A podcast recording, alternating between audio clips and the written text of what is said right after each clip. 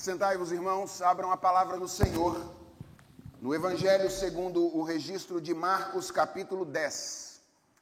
Evangelho de Jesus Cristo, tal qual o registro de Marcos, o evangelista, capítulo 10. E nós vamos ler a partir do verso de número 32 até o verso de número 52. Marcos capítulo 10, do verso 32 até o verso de número 52. Acompanhe comigo a leitura que farei da palavra do Senhor e receba com fé esta que é a palavra do nosso Deus. Ela diz assim: Estavam a caminho subindo para Jerusalém e Jesus ia adiante dos seus discípulos. Estes se admiravam e o seguiam, tomados de apreensões. E Jesus, chamando outra vez os doze para um lado, começou a revelar-lhes as coisas que deviam acontecer com ele, dizendo: Eis que subimos para Jerusalém, e o filho do homem será entregue aos principais sacerdotes e aos escribas. Eles vão condená-lo à morte e entregá-lo aos gentios. Vão zombar dele cuspir nele, açoitá-lo e matá-lo. Mas depois de três dias, ressuscitará. Então se aproximaram dele Tiago e João, filhos de Zebedeu, dizendo: Mestre, queremos que o Senhor nos conceda o que vamos pedir. Jesus lhes perguntou: O que querem que eu lhes faça? Eles responderam: Permite-nos que na sua glória nos assentemos um à sua direita e o outro à sua esquerda. Mas Jesus lhes disse: Vocês não sabem o que estão pedindo? Será que podem beber o cálice que eu bebo? Batizado? Eles responderam: Podemos. Então Jesus lhes disse: vocês beberão o cálice que eu bebo e receberão o batismo com que eu sou batizado. Quanto a sentar à minha direita ou à minha esquerda, não me compete concedê-lo, pois é para aqueles a quem está preparado. Quando os outros dez discípulos ouviram isso, começaram a ficar indignados com Tiago e João. Mas Jesus chamando todos para junto de si, disse: Vocês sabem que os que são considerados governadores dos povos os dominam e que os seus maiorais exercem autoridade sobre eles. Mas entre vocês não é assim. Pelo contrário, quem quiser tornar-se grande entre vocês, que se coloque a serviço dos outros. E quem quiser ser o primeiro entre vocês, que seja servo de todos, Pois o próprio Filho do Homem não veio para ser servido, mas para servir e dar a sua vida em resgate por muitos. E foram para Jericó. Quando Jesus saía de Jericó, juntamente com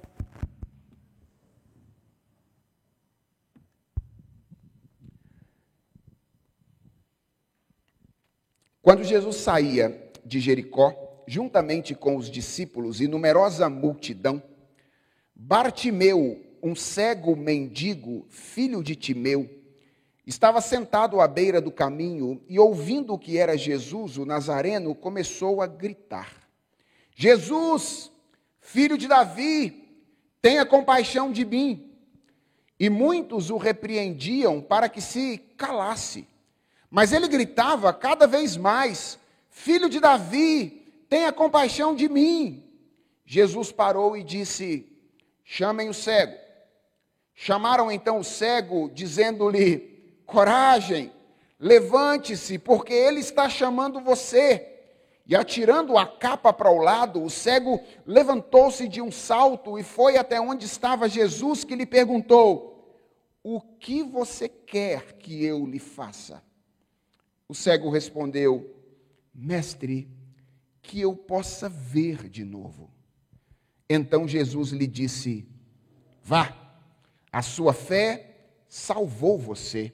E imediatamente passou a ver e foi seguindo Jesus estrada afora. Vamos orar? Senhor, é diante da tua palavra que nós estamos neste momento e precisamos do auxílio do Senhor para compreendê-la. Pedimos-te, portanto, Deus, que tu sejas o nosso mestre nesta noite. Usa este servo que fala e toma os teus servos que ouvem a tua palavra nas tuas mãos neste momento, para que através desta interação todos nós sejamos abençoados, enriquecidos e recebamos do Senhor Jesus enquanto ouvimos a pregação. Dá-nos foco e atenção. Ajuda-nos, ó Deus, no exercício de aplicação daquilo que nós ouvimos, para que nós cresçamos no conhecimento do Senhor. É a oração que nós te fazemos em nome de Jesus. Amém. Irmãos, existem diferentes maneiras de ver e de experimentar a vida. Na série de sermões que tem pregado este ano, o presbítero Solano tem falado a nós a respeito de algumas maneiras de ver a vida, de experimentar a vida, que são contrárias à palavra de Deus. Mas se você imagina que o presbítero Solano, nos seus sermões, está falando de todas as maneiras, eu quero que você saiba que está enganado. São tantas as maneiras de enxergar a vida, são tantas as maneiras de viver a vida, que qualquer ser humano seria incapaz de catalogar e descrever essas diferentes maneiras. Mas algo que eu acho curioso no mundo no qual nós vivemos é que nesse mundo aquilo que é complexo é ao mesmo tempo simples. E por causa disso, eu poderia dizer que essa multiplicidade de visões nada mais é do que a expressão de duas únicas visões básicas que têm a ver fundamentalmente com algumas coisas quem é Deus, quem nós somos e o que nós esperamos da nossa relação com Ele. Embora haja muitas maneiras de ver e experimentar o mundo, no final das contas, todas essas maneiras só se reduzem a duas maneiras de ver o mundo e enxergar a vida, que tem a ver basicamente com a nossa compreensão a respeito de quem Deus é a nossa compreensão a respeito de quem nós somos e a nossa compreensão a respeito da nossa relação com Ele. A passagem com a qual nós vamos lidar hoje, que também é constituída de três diferentes cenas, como é comum ao arranjo literário que Marcos costuma fazer, nos apresenta claramente essas duas visões. E é a respeito delas propondo a nós um exercício de autorreflexão radical nessa noite, que eu quero falar nesta ocasião. A pergunta da nossa mensagem hoje, então, é: como você tem visto a vida? Como você tem enxergado a vida nesse mundo? E a primeira cena da passagem nos apresenta de imediato a visão de Jesus Cristo, a maneira como ele enxerga a vida. O texto começa com Jesus e os discípulos indo a caminho de Jerusalém, é o que diz o verso de número 32. E a maneira como Marcos pinta a imagem da caminhada de Jesus e dos discípulos é curiosa e reveladora. Marcos diz que Jesus vai à frente e os discípulos vão atrás dele. Literariamente, irmãos, essa é uma imagem repleta de significados. Essa imagem de Jesus à frente e os discípulos atrás indica, por exemplo, que Jesus é o mestre e os discípulos são os seus aprendizes. É por isso que ele vai à frente e os discípulos vão atrás. Em segundo lugar, essa imagem indica que o caminho de Jesus e o caminho dos discípulos não são caminhos diferentes. Na verdade, os discípulos, eles não são apenas pessoas que caminham com um mestre. Eles são pessoas que pisam os mesmos passos do mestre. Eles caminham pelo mesmo caminho que o mestre pisou. Em terceiro lugar, essa imagem que Marcos apresenta aqui nos chama a atenção para a resiliência, a, a, a maneira resoluta como Jesus Cristo vai em direção a Jerusalém. Ele vai à frente, ele vai decidido, ele vai consciente daquilo que estava por vir. Os discípulos, no entanto, vão com o espírito dividido. Eles estão, segundo o verso de número 32, por um lado, admirados com Jesus Cristo, mas temerosos com aquilo que pode acontecer. E em quarto e último lugar, esta imagem pintada por Mar Marcos aqui, de Jesus à frente, os discípulos atrás, indica que Jesus vê com clareza. Jesus enxerga sem obstruções aquilo que está à sua frente. Os discípulos, nem tanto eles têm dificuldade de enxergar e de entender aquilo que está por vir. O texto continua e diz que em um determinado momento da caminhada em direção a Jerusalém, Jesus chama os discípulos à parte e anuncia aquilo que estava para acontecer em Jerusalém. E há duas coisas interessantes a respeito deste anúncio. Se você tem acompanhado a série de sermões no Evangelho de Marcos, você sabe que esta não é a primeira vez que Jesus fala a respeito daquilo que haveria de acontecer em Jerusalém. Na verdade, essa é a terceira vez que Jesus fala a respeito disso. Se você voltar algumas páginas da sua Bíblia para Marcos capítulo 8, versos 31 a 33, você vai encontrar a primeira vez em que Jesus descreve aos discípulos o que estava para acontecer. Depois, no capítulo 9, nos versos 30 até o verso 32, pela segunda vez, Jesus fala para os discípulos daquilo que haveria de acontecer. E agora, nos versos 33 e 34 do capítulo 10, pela terceira vez, Jesus fala a respeito daquilo que está por vir. Jesus nunca enganou os seus discípulos a respeito daquilo que os aguardava. E esta terceira vez, esse é o segundo detalhe, é a mais direta e mais detalhada de todas elas.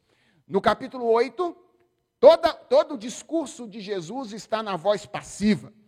No capítulo 9, Jesus faz um discurso genérico a respeito sobre o seu, a respeito do seu sofrimento.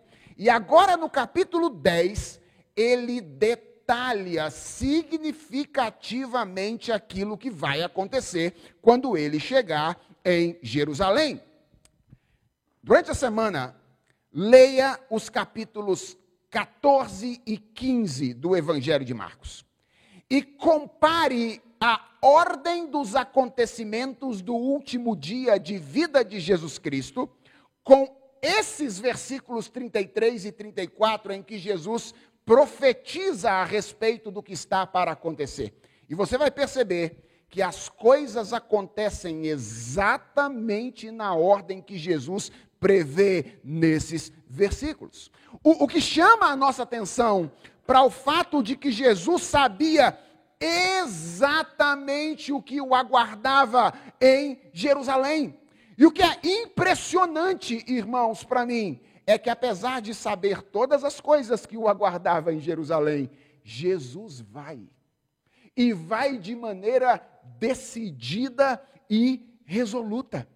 É, é, eu não, não consigo ler isso, olhar para isso, sem me admirar do nosso Redentor. Deixa eu fazer uma pergunta para você. Como você reage diante da necessidade de ir a um lugar que é desconfortável para você? Por exemplo, Quando você tem que ir na casa da sua sogra. Não, isso é só uma brincadeira, ok? Quando você tem que ir na casa da sua sogra, como é que você reage? Ou, como é que você reage quando você tem que ir ao primeiro dia de universidade e a ameaça do trote? Como é que você reage quando você tem que voltar ao médico depois de exames para receber algum tipo de diagnóstico que ele está para oferecer? Se você for como eu sou, você tem a tendência, em primeiro lugar, de fugir desses eventos, certo? Você vai dizer, ah, eu não quero ir nesses lugares. Eu não quero ir nesses lugares que sejam desconfortáveis para mim. E quando você não consegue fugir desses lugares desconfortáveis para você, você vai, mas vai de maneira, ah, eu diria, entristecida, vai de maneira ah, ah, não resoluta e vai muitas vezes reclamando.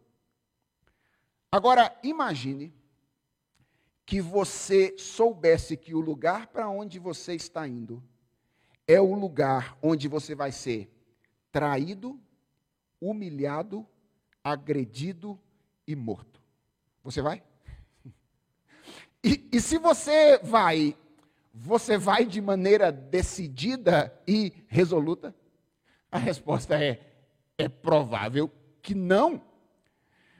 Mas a maneira como Jesus vai, de maneira decidida e, e resoluta, é absolutamente reveladora da maneira como ele enxerga a vida, como ele vê a Deus, como ele vê a si mesmo e como ele vê a relação dele com Deus. A pergunta é por que que Jesus, apesar de saber o que vai acontecer com ele, vai a Jerusalém de maneira resoluta e de maneira decidida? Em primeiro lugar, ele vai porque ele vê o Pai como autoridade suprema. Ele sabe que o plano do Pai é o plano que deve ser colocado em prática. Em segundo lugar, ele vai porque ele sabe que ele é servo do Pai. Ele se vê na condição de um servo de Deus. E em terceiro lugar, ele vai porque ele sabe que no plano do Pai existe um padrão. E o padrão é a vitória vem depois do sofrimento. Esse é o padrão do plano do Pai. Repare na descrição que Jesus faz dos eventos que vão acontecer em Jerusalém. Jesus não descreve a sua ida a Jerusalém como a ida para o seu fim definitivo. Jesus descreve a sua ida a Jerusalém como a ida para o lugar da sua vitória. O verso de número 34 termina com Jesus dizendo: Depois de três dias, o filho do homem ressuscitará. Ele sabe que está indo para o lugar da sua vitória. Mas ele também sabe que não existe ressurreição sem morte. Ele sabe que não existe triunfo sem sofrimento. Ele sabe que não existe coroa sem cruz. Como é que Jesus vê a vida? Ele olha para a realidade na perspectiva da autoridade suprema do Pai. Ele olha para a realidade na consciência do seu lugar de servo do Pai na história. E ele olha para a realidade na certeza de que o projeto do Pai possui um padrão. A vitória é precedida pelo sofrimento. Na segunda cena, nós temos a maneira como os discípulos enxergam a vida e a realidade. E eu quero que você perceba que ela é completamente antagônica à maneira como Jesus enxerga a realidade. O texto diz que logo depois que ele uh, anuncia o que o aguardava em Jerusalém, dois dos discípulos, Tiago e João, se aproximam dele com um pedido absolutamente inapropriado. E, e vejam, ao que tudo indica, eles sabiam que o pedido era inapropriado. Por quê? Porque eles não fazem o pedido imediatamente. eles se aproximam de Jesus e desejam comprometer Jesus previamente, dizendo: Mestre, queremos que o Senhor nos conceda o que vamos pedir. Eles chegam para Jesus e dizem mais ou menos o seguinte: já que a gente é amigo, vamos fazer um trato? Nós vamos fazer um pedido, e aí o Senhor já diz por antecipação que o Senhor vai atender o pedido que a gente vai fazer. Tudo bem. E como costumava fazer, sempre que ele estava colocado em situações como essa, Jesus responde com outra pergunta. É o que diz o verso de número 36. Ele olha para eles e diz: O que vocês querem que eu lhes faça? E, irmãos, essa pergunta, através da qual Jesus responde os discípulos, não é uma brincadeirinha retórica. Isso aqui é uma resposta honesta, que acaba por revelar novamente a maneira como Jesus via a vida, mais especificamente, revelar o comprometimento exclusivo de Jesus Cristo com a vontade do Pai. Vejam, quando Tiago e João chegam para Jesus e dizem assim: Nós queremos que o Senhor nos conceda o que vamos pedir, eles estavam pedindo a Jesus que se comprometesse previamente com a vontade deles. É como se eles dissessem assim: Jesus, assina para mim um cheque em branco, aí depois eu coloco o valor que eu quero no cheque. Quando Jesus olha para eles e diz assim: O que vocês querem que eu lhes faça? Quando Jesus exige que eles antecipem o pedido, o que Jesus está dizendo sem palavras é que ele não pode se comprometer finalmente com a vontade de homem nenhum. Por quê? Porque ele tem um compromisso exclusivo com a vontade do Pai. E isso nos ajuda a entender por que, que Jesus caminhava resolutamente para Jerusalém, apesar de todo o sofrimento que o aguardava. Como é que um homem consegue fazer isso? A, a resposta é: ele amava a Deus. O alvo da sua vida era fazer a vontade de Deus. E Jesus sabia que a vontade de Deus para ele envolvia primeiro o sofrimento, depois a vitória. Primeiro a cruz, depois a coroa. Jesus via a vida assim. Os discípulos, irmãos, funcionavam em uma sintonia completamente diferente. Quando Jesus olha para eles e pergunta: O que vocês querem que eu faça a vocês? Eles, eles então respondem dizendo: Senhor, o senhor está indo para Jerusalém, tem aquela promessa de reino, de reinado, de que o senhor vai se assentar no trono de Davi. Tudo isso está escrito a respeito do Messias no Antigo Testamento. Então vamos fazer um combinado? Quando o senhor assentar na cadeira de Davi, lembra de nós? E bota nós dois, nós doisinhos aqui, que andamos com o senhor durante toda a vida. Um do seu lado direito e outro do seu lado esquerdo. Irmãos, não é, não é preciso fazer muito esforço para perceber como esse pedido é um pedido inapropriado. Primeiro, ele é um pedido absolutamente insensível. Jesus havia acabado de falar para os seus discípulos que ele estava caminhando em direção ao lugar do seu sofrimento. Ele tinha acabado de dizer: Eu estou indo, eles vão me pegar, me prender, me agredir, cuspir na minha face, me crucificar e me matar. O que, que você espera dos seus amigos quando você conta para eles uma situação de sofrimento? Que eles olhem para você e reajam com compaixão. Que eles digam: estamos juntos, conte conosco, o senhor não vai sofrer sozinho. Mas não é assim que os amigos de Jesus reagem. Quando eles veem Jesus sendo levado para o lugar em que Jesus vai perder aparentemente tudo, eles olham para Jesus e perguntam: como é que a gente pode garantir que a gente não perca tudo junto com você? É isso que eles fazem. É, é mais ou menos como se você tivesse com um assaltante com um revólver na sua cabeça, e aí ele permitisse você mandar uma mensagem para um dos seus amigos para dizer do perigo que você estava dizendo, e o seu amigo te mandar uma mensagem dizendo mais ou menos o seguinte: Você pode deixar o seu iPhone para mim? Ou você pode deixar o seu carro para mim depois que o cara te matar aí? Ou então a sua casa, você deixa ela para mim depois que você for embora. É mais ou menos isso que está acontecendo nesta ocasião. Os, os, amigos de Jesus são absolutamente insensíveis em relação àquilo que ele está passando. Mas o pedido não é apenas insensível, o pedido é egoísta.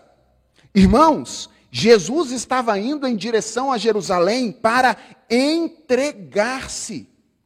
O pedido dos discípulos revela que, embora eles estivessem indo em direção a Jerusalém também, eles tinham objetivos absolutamente diferentes. Eles estavam pensando exclusivamente naquilo que eles podiam ganhar e não naquilo que eles podiam oferecer. Jesus estava indo a Jerusalém para oferecer a sua vida em resgate pelos eleitos de Deus. Os discípulos estavam indo a Jerusalém pensando: como é que nós vamos lucrar quando a gente chegar lá?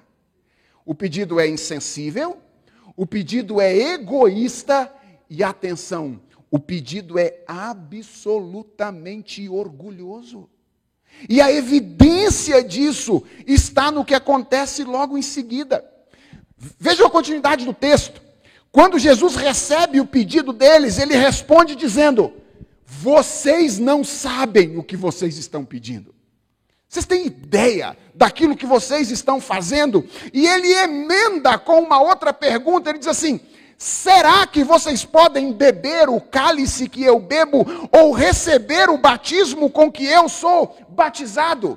E preste atenção: Jesus reafirma o padrão do projeto de Deus aqui. Existe vitória em Jerusalém. Mas antes da vitória existe sofrimento. Isso é o que Jesus reafirma ao fazer essa pergunta. E sabe o que é impressionante? É que, tendo Jesus perguntado: Vocês são capazes de beber o cálice que eu bebo? Vocês são capazes de passar por aquilo que eu vou passar? Eles olham para Jesus e dizem: Sim, nós somos. Nós podemos. Nós podemos fazer isso que o Senhor exige de nós. Vejam, irmãos, como a visão dos discípulos a, a respeito de si mesmos era uma visão exagerada. Os discípulos se viam em condições de fazer aquilo que Jesus faria. E essa não era apenas esse não era apenas o pensamento de Tiago e de João.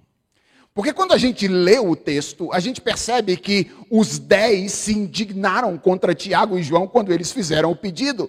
E a gente pode imaginar a princípio que a indignação dos dez é contra o teor do pedido deles.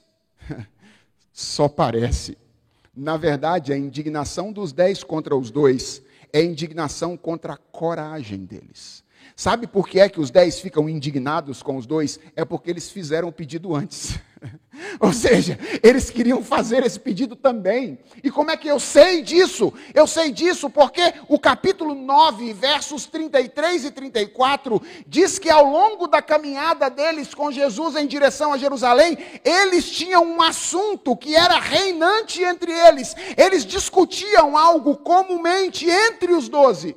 E o que é que eles discutiam? Qual deles era maior. Esse não era um assunto que apenas Tiago e João conversavam. Esse era um assunto que os doze conversavam o tempo inteiro. E, portanto, quando eles veem Tiago e João tendo a coragem de fazer o pedido, eles dizem: por que, que esses caras chegaram antes de nós? A gente podia ter criado coragem para fazer esse pedido antes deles. Na verdade, o grupo apostólico, naquela ocasião, estava tomado por uma visão de Deus, uma visão de si mesmo e uma visão da relação com Deus, que era contrária à visão de Jesus Cristo. Você percebe isso? Como é que a visão é diferente? Jesus vê o Pai como autoridade suprema, vê a si mesmo como um servo, e sabe que o plano do Pai é cruz primeiro, sofrimento depois. Os discípulos querem a glória imediata, sem qualquer tipo de sofrimento, porque, como seres humanos decaídos, eles têm a tendência de verem a si próprios como a autoridade suprema que deve ser satisfeita pelo universo. No final, só existem duas maneiras de ver a vida: uma maneira que bota Deus no centro e coloca tudo em volta dele, e uma maneira que coloca a gente no centro e coloca tudo em volta de nós. Só existem duas maneiras de enxergar a realidade. E a pergunta é como Jesus lida com os discípulos. O texto mostra que Jesus trabalha para corrigir a visão deles, fazendo basicamente duas coisas. A primeira coisa que Jesus faz é dar um choque de realidade nos discípulos. Ele olha para eles e diz assim: Vocês beberão o cálice que eu bebo e receberão o batismo com que eu sou batizado. O que Jesus está fazendo aqui? Ele está dando um choque de realidade nos discípulos. Ele está dizendo: o projeto de Deus é superior ao projeto de vocês. Embora vocês tenham um plano que é encontrar a glória sem passar pela cruz, eu quero dizer para vocês com toda clareza que o plano que vai se cumprir na história é o plano de Deus e não o plano de vocês. E Jesus diz isso sem dourar a pílula. Ele quer que os discípulos tenham um choque de realidade. O que Jesus está dizendo para eles é: se vocês são meus discípulos, vocês não deveriam esperar que acontecesse com vocês algo diferente do que vai acontecer comigo. Existe uma glória preparada para vocês. É isso que Jesus está dizendo. Embora essa glória caiba apenas ao Pai distribuir a vocês. Mas antes de experimentar essa glória, diz Jesus aos discípulos, vocês precisam se preparar para o sofrimento. Choque de realidade. É assim que Jesus trata o coração dos discípulos nessa ocasião. E em segundo lugar, depois de dar um choque de realidade neles, Jesus lhes confronta com o fato de que eles estavam assimilando uma visão inadequada que era comum fora do reino de Deus, mas não fazia o menor sentido dentro do reino. Jesus os chama, versos 42 a 44, e diz a eles: Vocês sabem que os que são considerados governadores dos povos os dominam e que os seus maiorais exercem autoridade sobre eles. Jesus está dizendo é: vocês sabem como é que funciona o exercício de liderança lá fora, no mundo.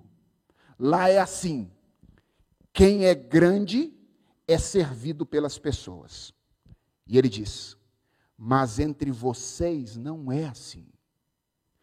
Pelo contrário, quem quiser tornar-se grande entre vocês, que se coloque a serviço dos outros. E quem quiser ser o primeiro entre vocês, que seja servo dos outros.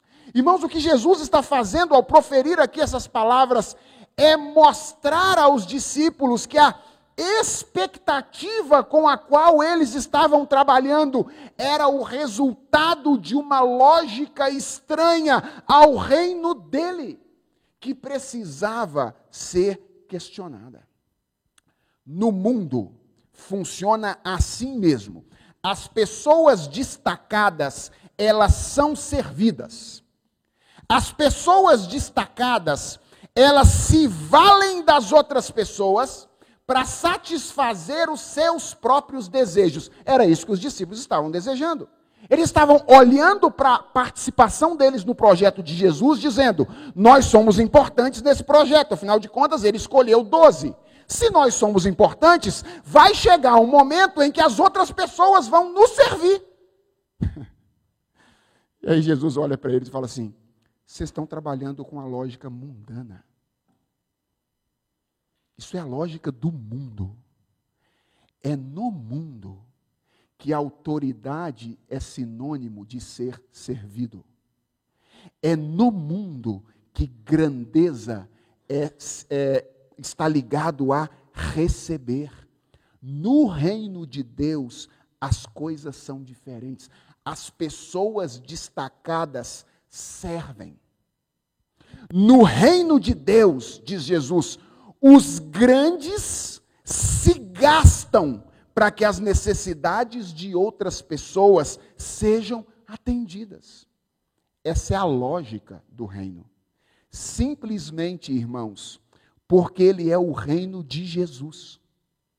E no reino de Jesus, Jesus é o padrão. E o que que Jesus fez? Olha como é que termina o verso de número 45. O filho do homem não veio para ser servido. Ele veio para servir e dar a sua vida em resgate por muitos. Antes de continuar e mostrar qual é o papel de Bartimeu nessa história toda, deixa eu fazer uma pergunta a você. Como é que você costuma ver a vida? Essa é a nossa pergunta hoje. Irmãos, eu suspeito que se nós formos honestos, nós precisaremos admitir que a nossa visão não costuma ser muito diferente da visão dos discípulos. Nós também tendemos a ver a vida como se nós fôssemos o centro do universo, as coisas girassem ao nosso redor e nós costumamos sonhar com a vitória sem o sofrimento, com a coroa sem a cruz. Já perceberam como é que a gente vive assim? Nós queremos o corpo perfeito, certo? Mas sem dieta e exercício. Nós queremos a mente bem treinada, mas sem os estudos. Nós queremos a boa condição econômica, mas sem as privações temporárias. Nós queremos filhos bem educados, mas sem despender tempo e energia para a educação deles. Nós queremos a salvação sem a mortificação da carne. Nós queremos a santificação sem dedicação e sem esforço. Nós queremos a glória de Jesus, mas sem o sofrimento de Jesus. E o que Jesus deixa claro nessa passagem é que isso não existe. Isso é impossível. Se você deseja seguir a Jesus e obter os benefícios de seguir a Jesus, prepare-se para fazer o que em outra passagem ele chamou de tomar a sua cruz. Tomar a sua cruz. Eu acho que essa é uma das expressões mais mal entendidas da Bíblia. Tomar a sua cruz. Ah, muita gente acha que tomar a cruz é receber e aceitar de bom grado a porção de sofrimento que nos é destinada ao longo da vida. Por exemplo, a porção que vem através de um marido pouco compreensivo e autoritário, a porção que vem através de uma esposa emocionalmente descontrolada, a porção que vem através de um filho rebelde, de uma enfermidade física, de uma condição econômica. As pessoas olham e falam: Pastor, essa é minha cruz. Meu esposo é a minha cruz. Minha esposa é a minha cruz. Meu filho é a minha cruz. Essa enfermidade é a minha cruz. E eu tenho que carregar isso, porque lá no final, então, eu vou receber os benefícios de ter carregado todas essas coisas bem. Irmãos, essa é uma péssima interpretação do que significa tomar a cruz. Primeiro, porque ela contradiz o ensino bíblico a respeito da salvação. Você percebeu como é que essa ideia, ela pressupõe, conscientemente ou não, que a salvação é uma conquista? Ou seja, é algo que a gente conquista sendo resiliente a uma porção de sofrimento que existe na vida. Isso pode ser catolicismo romano, mas isso não é protestantismo, isso não é teologia reformada, isso não é escritura. Porque a Bíblia diz que salvação não é uma conquista, salvação é uma dádiva, é um presente que Deus nos concede. É, é, portanto, é, essa é uma interpretação ruim. Primeiro por isso, E depois, porque cruz na Bíblia não é sinônimo de sofrimento temporário. Cruz na Bíblia é sinônimo de morte. Quando Jesus diz tomar a cruz, beber o cálice, ser batizado, ele não está falando de aceitar com resiliência uma porção de sofrimento temporário, ele está falando de morrer. O que ele está dizendo é: se você quiser me seguir, ser meu seguidor, experimentar esses benefícios, você precisa morrer. Talvez você esteja olhando para mim dizendo, mas pastor, não foi exatamente isso que Jesus veio fazer? Morrer para que eu não precisasse de morrer? É, é claro, você não precisa morrer como Jesus morreu mas há uma morte esperando por você relacionada à morte dele. É aquilo que, na mesma passagem em que Jesus fala de tomar a cruz, ele chama de negar-se a si mesmo. Ou ele chama de perder a vida por causa dele e por causa do Evangelho. Sabe o que isso significa, irmãos? Isso significa literalmente abandonarmos toda pretensão de alcançar o favor de Deus pelas nossas forças e nossos méritos e com as mãos absolutamente vazias recorrer à cruz de Cristo para que nós sejamos salvos por ele. Vejam como Deus é bom. Vejam como ele é bom. Ele mandou o filho dele para enfrentar aquela morte e conquistar o que somente através dela poderia ser conquistado, perdão e vida eterna e o que ele exige de nós? Ele só exige de nós que nós reconheçamos que é através da morte de Jesus e não de algo que nós fazemos que nós obtemos essas coisas. Sabe o que é curioso, irmãos? É que a Bíblia chama isso de a nossa morte. Não é curioso isso? Aceitar que não é você que faz, mas é Deus faz por você, a Bíblia chama isso de morrer. Sabe por que a Bíblia chama isso de morrer?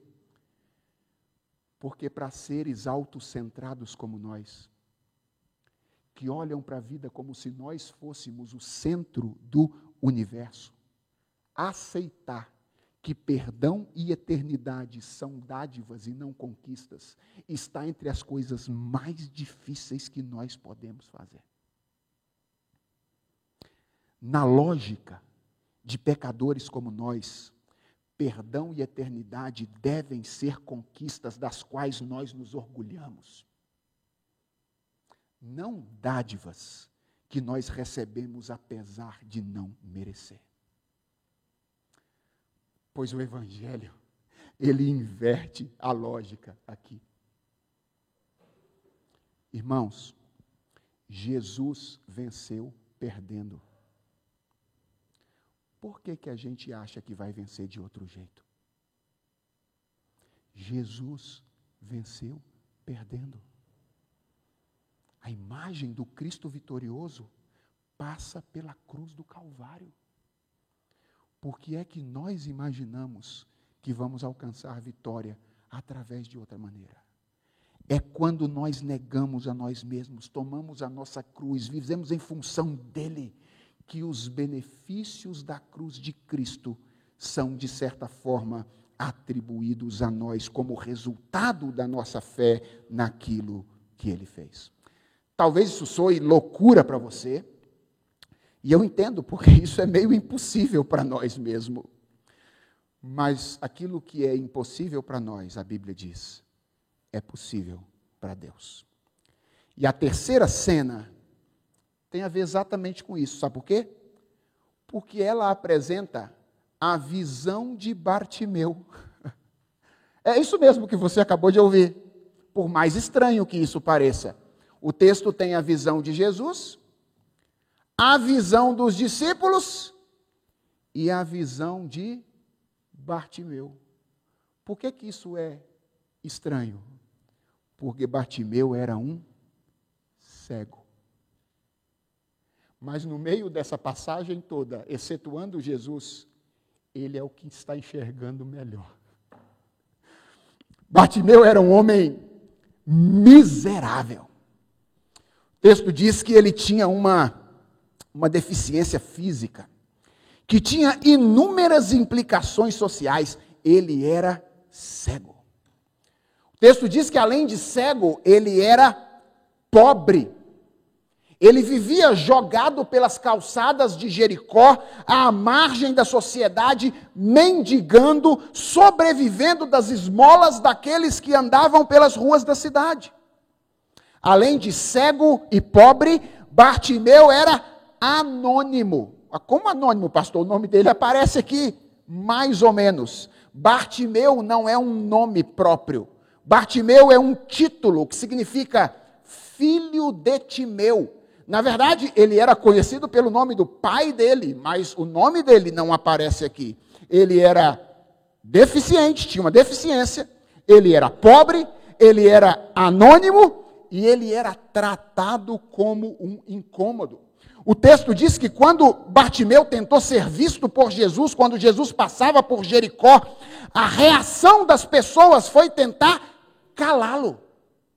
E essa provavelmente não foi a única vez em que isso aconteceu, porque frequentemente é assim que nós tratamos as pessoas que têm pouco a oferecer. Nós calamos as pessoas que têm pouco a oferecer. Bartimeu era um miserável. Mas Bartimeu não esconde isso. Bartimeu é um homem profundamente consciente da sua miséria. A prova disso é que ele mendiga. Ele sabe que precisa e ele faz algo que é dificílimo fazer. Você já percebeu como é que a gente tem dificuldade de pedir as pessoas para fazer coisas para nós? Por que, que pedir é algo tão difícil? Porque nós temos a suposta imagem de que nós vamos conseguir resolver todos os nossos problemas sozinhos. Bartimeu sabe que ele é miserável. Então ele mendiga, ele pede porque ele precisa. E ele clama por misericórdia. O texto diz que na caminhada em direção a Jerusalém, Jesus passa por Jericó. Bartimeu toma conhecimento de que Jesus estava lá, mas ele não podia fazer muita coisa, ele era cego, Jesus estava acompanhado de uma multidão. Como é que ele ia chegar até Jesus Cristo? E o texto diz que então Bartimeu faz a única coisa que ele podia fazer: ele grita. Ele diz: Jesus, filho de Davi, tem compaixão de mim. Jesus, filho de Davi, tem misericórdia de mim. Irmãos, o pedido de Bartimeu é fabuloso, principalmente quando é comparado ao pedido anterior de Tiago e João. Você consegue perceber o contraste? Tiago e João desfrutavam de uma vida saudável, de condição econômica boa, eram conhecidos pelo nome e faziam parte de um grupo seleto que haveria de entrar para a história. E eles se aproximam de Jesus, cheio de direitos, como quem imaginava que ainda não tinha recebido o suficiente. São Tiago e João. Bartimeu era um homem miserável, deficiente, mendigo, anônimo, visto pelas pessoas como um incômodo. Se o pedido de Tiago e de João tivesse na boca de Bartimeu, talvez nós até relevássemos um pouco. Diríamos, esse homem sofreu tanto na vida que faz até sentido esse homem fazer um pedido desse. Mas quando ele se aproxima de Jesus, ele se vê corretamente como alguém que não tem direito nenhum. Ele simplesmente diz: Jesus, filho de Davi, tem misericórdia de mim. Esse homem sabe quem ele é. Mais do que isso, ele sabe quem Jesus é. O pedido de Bartimeu não revela apenas a sua correta visão sobre ele, revela a correta visão que ele tinha sobre Jesus. Ele o chama de filho de Davi. Essa não é uma expressão qualquer. Essa é uma expressão do Antigo Testamento relacionada ao Messias. O que Bartimeu faz quando ele declara Jesus, filho de Davi, é dizer: aí está o Salvador da humanidade. Ele sabe quem ele é, ele sabe quem Jesus Cristo é e ele sabe qual é a sua maior necessidade. Irmãos, pensem comigo. Diante da oportunidade dada por Jesus de expressar o seu desejo, lembra o que Tiago e João queriam? Eles estavam doidos para que Jesus assinasse um cheque em branco, certo? Aquilo que Tiago e João queriam, literariamente, de certa forma, Marcos diz que acontece com Bartimeu. É Jesus quem procura Bartimeu e diz: Diga aí o que eu posso fazer por você. Tiago e João disseram: Compromete-se conosco. Jesus chega para Bartimeu e diz: Fala aí o que, que eu posso fazer por ti. Imagina você no lugar de Bartimeu, diante dessas palavras de Jesus Cristo. Olha, se você não pensaria assim, é a hora de eu me vingar de todos aqueles que antes pisaram sobre mim quando eu estava na situação desagradável. Vou fazer o pedido agora que vai botar todo mundo que me humilhou daquele jeito. Ou então, talvez você pensasse assim: depois de tantos anos de sofrimento, acho que vou fazer uns pedidos para me recompensar um pouquinho depois, né? Bartimeu olha para Jesus e diz assim: Eu só quero ver de novo. Ele sabia qual era a maior necessidade dele. Ele sabia que não tinha a ver com a relação com os outros. Ele sabia que não tinha a ver com o passado dele. Ele sabia que a maior necessidade dele era enxergar corretamente de novo. E ele, portanto, quando vê, se vê diante de Jesus, e Jesus diz: O que eu posso fazer por você? Ele diz: Mestre, eu só quero voltar a ver. E o texto diz que Jesus o atende, ele volta a enxergar, e ele passa a seguir a Jesus em direção a Jerusalém. Isso é significativo. Jerusalém é um lugar de sofrimento. E Bartimeu coloca os pés na estrada do sofrimento junto com Jesus. E ele faz isso, atenção, tendo abandonado tudo o que tinha e deixando tudo o que ele tinha para trás. Ao contrário daquele jovem rico, que Jesus disse: Vai, vende aos pobres, vem e me segue. Bartimeu só tinha uma capa. Isso era tudo que ele tinha. E diz o texto que quando ele foi chamado, ele deixou a capa para trás e foi encontrar-se com Jesus Cristo e andou com Jesus Cristo enxergando em direção a Jerusalém, para passar pelo, pela via dolorosa, pela via do sofrimento, mas para depois da via do sofrimento encontrar a glória que aguardam a todos aqueles que caminham com o Filho de Deus. Irmãos, que contraste bonito Marcos está estabelecendo nessa passagem. Os doze, que aparentemente não têm qualquer problema de visão, não veem bem. Eles têm uma visão incorreta de si mesmos, uma visão incorreta de Jesus, uma visão incorreta da principal necessidade deles. Bartimeu, o cego, antes mesmo de ter os olhos abertos, vê. Como nenhum outro. Antes mesmo de ter os olhos abertos, ele vê com os olhos do coração. Ele sabe quem ele é, ele sabe quem Jesus é, e ele sabe o que ele precisa na relação com Jesus Cristo. E se você acha que isso diz muito sobre Bartimeu, deixa eu te dizer uma coisa.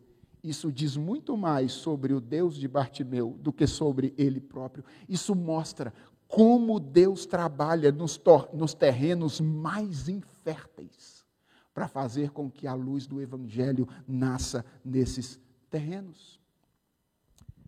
E eu termino dizendo que, porque Jesus ama os seus discípulos, oportunamente isso também aconteceu com eles. Sabe esses homens que no caminho de Jerusalém se revelaram incapazes de compreender o que era entrega sacrificial? Sabe esses homens que estavam indo para Jerusalém, pedindo a Jesus que chegasse lá, botasse os dois um do lado, outro do outro, interessados só na glória do reino? Todos eles entregaram a sua vida por amor a Cristo e ao Evangelho.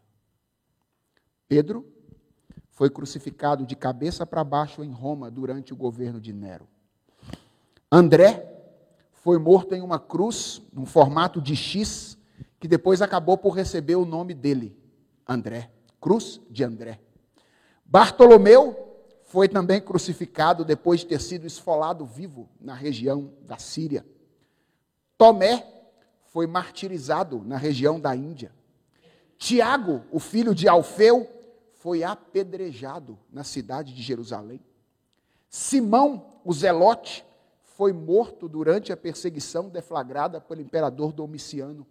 E Mateus foi passado a fio de espada na região da Etiópia. E curiosamente, os dois que fizeram o pedido desse dia foram o primeiro e o último. Tiago foi decapitado a mando de Herodes Agripa ainda no ano 44 depois de Cristo. O relato disso está na Bíblia, em Atos, no capítulo 12, verso 1. E João morreu em Éfeso aos 94 anos, no ano 103 depois de Cristo, de morte natural, não sem antes experimentar um longo tempo de exílio e de ter escapado em Roma, diz a tradição, de uma caldeira fervente guardadas as devidas proporções, porque o que aconteceu com Jesus foi singular. Eles, de fato, beberam o cálice que ele bebeu. Eles, de fato, foram batizados com o batismo que Jesus Cristo recebeu. Eu não creio que nós devamos desejar que algo semelhante aconteça conosco, certo? Não creio que devamos desejar isso. Mas, irmãos, se nós somos discípulos, nós devemos buscar a mesma disposição de viver, sofrer e morrer pelo Evangelho. Não apenas aquela disposição que diz assim: se um dia for necessário, eu entrego a vida por Jesus, porque essa é fácil. Dizer enquanto não vem. Eu estou falando daquela disposição de morrer cotidianamente, na dimensão dos nossos desejos negar-se a si mesmo, para que Cristo viva e não nós vivamos. Se você é discípulo de Jesus, não combina com você uma visão do mundo em que você é o centro e o universo faz as suas vontades. Isso está certo lá fora. Aqui dentro, não. Aqui dentro, quem, a visão que rege a nossa vida é Deus é o centro. E nós somos servos, dispostos a cumprir o projeto dele, que na maioria das vezes envolve cruz primeiro e coroa depois. Vamos orar?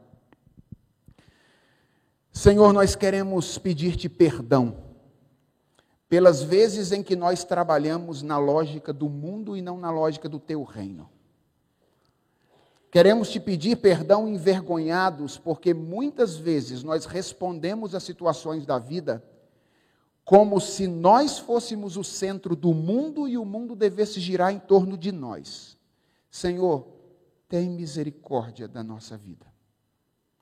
Nós somos pecadores. E o nosso pecado se manifesta nesse desejo de que tudo seja do jeito que a gente quer. Que as coisas aconteçam do nosso jeito nessa tendência controladora que nós temos para controlar todas as circunstâncias da nossa vida. Senhor, nos perdoa por isso. Tem misericórdia quando nós olhamos para as outras pessoas como gente que tem que servir a gente, ao invés de olhar para as outras pessoas como gente a quem a gente deve servir. Senhor, dá que a gente trabalhe uma lógica diferente, a lógica do teu reino. Nos ensina a olhar para o teu filho Jesus Cristo que é o maior exemplo de sacrifício que existe no mundo. O Deus encarnado, morto em nosso lugar, nos ajuda a olhar para Ele e nele encontrar tudo o que nós precisamos para que nós vivamos centrados em Ti, dispostos a cumprir a Tua vontade, ainda que para chegar à coroa tenhamos que passar pela cruz. Tem misericórdia de nós. É a oração que nós te fazemos em nome de Jesus. Amém.